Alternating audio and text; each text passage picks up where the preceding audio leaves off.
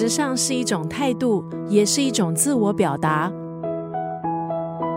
今天在九六三作家语录分享的这段文字，出自这本书《Vogue 巴黎一百年》，里头结集了重量级的时尚大师，包括了服装设计师、名模、摄影师、演员等的照片，还有文字，是 Vogue 时尚杂志巴黎版问世一百年来的精彩内容回顾。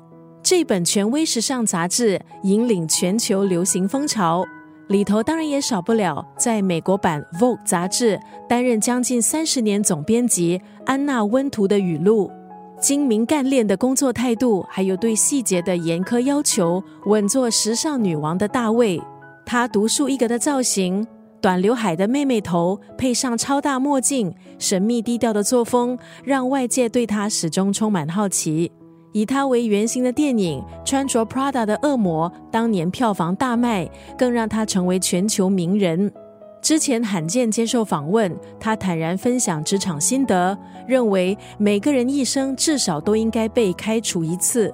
他曾经因为犯错被炒鱿鱼，但是他说失败的经验很重要，这是人生的现实。虽然来自学术气息浓厚的家庭。但是他拒绝承受这方面的压力，十六岁选择辍学进入社会工作。他希望每个人在专业的同时，也保有思想上的自由，尽量尝试多种不同的事物，有各自专攻，成为那个领域的翘楚。这样的企图心当然很好，但是不要因此封闭你的心，不要因此不聆听其他的召唤。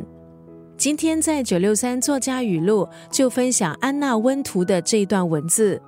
假如你一夜成名，不久后也可能成为明日黄花。但是如果能放慢步调，仔细经营价值和品质，你就能走得更长远。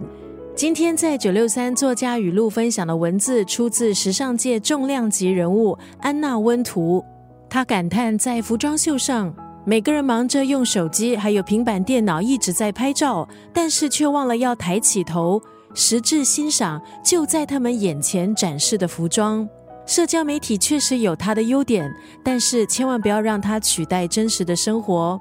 今天在九六三作家语录分享的就是安娜温图的这一段文字：假如你一夜成名，不久后也可能成为明日黄花。但是如果能放慢步调，仔细经营价值和品质，你就能走得更长远。